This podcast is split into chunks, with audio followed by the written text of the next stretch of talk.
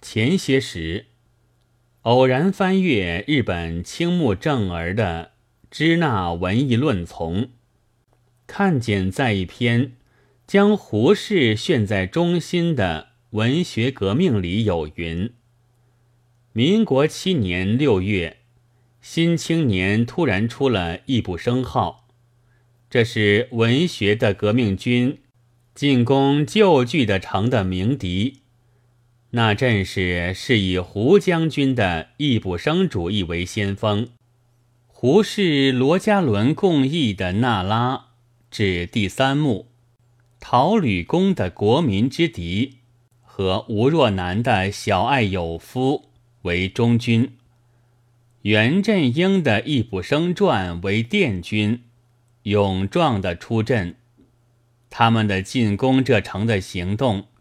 原是战斗的次序，非向这里不可的。但使他们至于如此迅速的成为骑兵的原因，却似乎是这样：因为其实恰恰昆曲在北京突然盛行，所以就有对此叫出反抗之声的必要了。那真相，张之同志的义月号上。钱玄同君之所说，露着反抗的口吻，是明明白白的。但何以大家偏要选出易卜生来呢？如青木教授在后文所说，因为要建设西洋式的新剧，要高扬戏剧道真的文学的地位，要以白话来兴散文剧。还有，因为事已急矣，便只好先以实力来刺激天下读书人的直感。这自然都确当的，但我想，也还因为易卜生敢于攻击社会，敢于独占多数。那时的少介者，恐怕是颇有以孤军而被包围于旧垒中之感的吧。现在细看木节，还可以觉到悲凉；然而义气是壮盛的。那时的此后，虽然颇有些纸面上的纷争，但不久也就沉寂。戏剧还是那样旧，旧垒还是那样坚。当时的《时事新报》所斥为新偶像者。终于也并没有打动一点中国的旧家子的心。后三年，林书将《Jane Ganger》译成小说模样，名曰《梅涅》。但书尾教者的暗语却偏说，此书曾由潘家荀先生编为戏剧，名曰《群鬼》。从译者看来。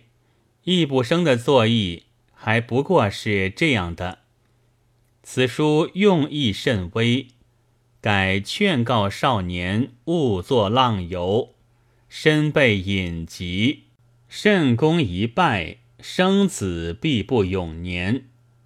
余恐读者不解，故便以述言。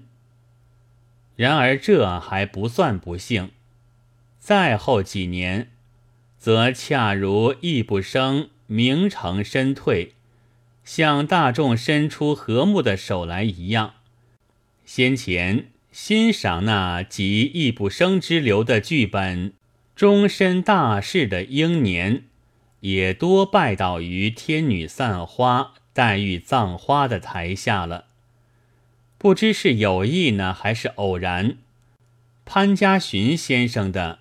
海德加伯勒的译本，今年突然在《小说月报》上发表了。计算起来，距作者的诞生是一百年，距易卜生号的出版已经满十年。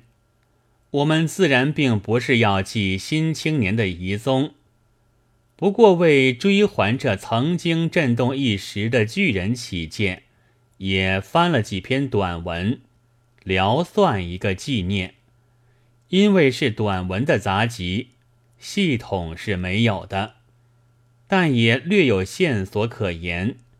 第一篇可略知易卜生的生平和著作，第二篇叙述的更详细，第三篇将他的后期重要著作当作一大篇剧曲看，而作者自己是主人。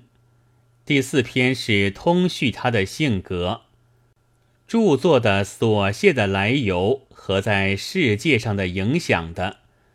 是只有他的老友即布兰代斯才能写作的文字。第五篇则说他的剧本所以为英国所不解的缘故，其中有许多话也可遗赠中国的。可惜他的后期著作为布兰代斯略及数言，没有另外的详论，或者有岛五郎的一篇。卢伯克和伊里娜的后来，可以稍弥缺憾的吧？这曾译载在本年一月的小说月报上，那意见和布兰代斯的相同。人第一，艺术的工作第一呢？这问题是在立作一生之后才会发现，也才能解答。独占到底，还是终于向大家伸出和睦之手来呢？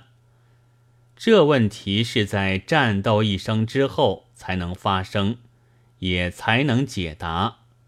不幸，易卜生将后一问解答了，他于是尝到胜者的悲哀。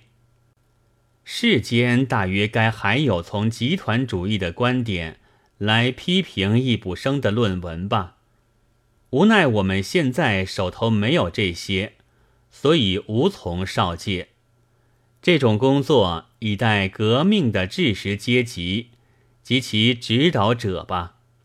此外，还想将校正文艺政策时所想到的说几句。托罗兹基是博学的。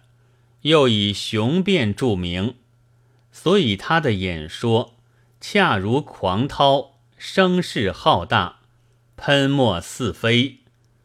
但那节末的预想，其实是太过于理想的。据我个人的意见，因为那问题的成立，几乎是并非提出，而是袭来，不在将来，而在当面。文艺应否受党的严谨的指导的问题，我们且不问。我觉得耐人寻味的是，在纳巴斯图派因怕主义变质而主严，托罗兹基因文艺不能孤生而主宽的问题。许多言辞其实不过是装饰的枝叶。这问题看去虽然简单。但倘以文艺为政治斗争的疑义的时候，是很不容易解决的。一九二八年八月十一日，鲁迅。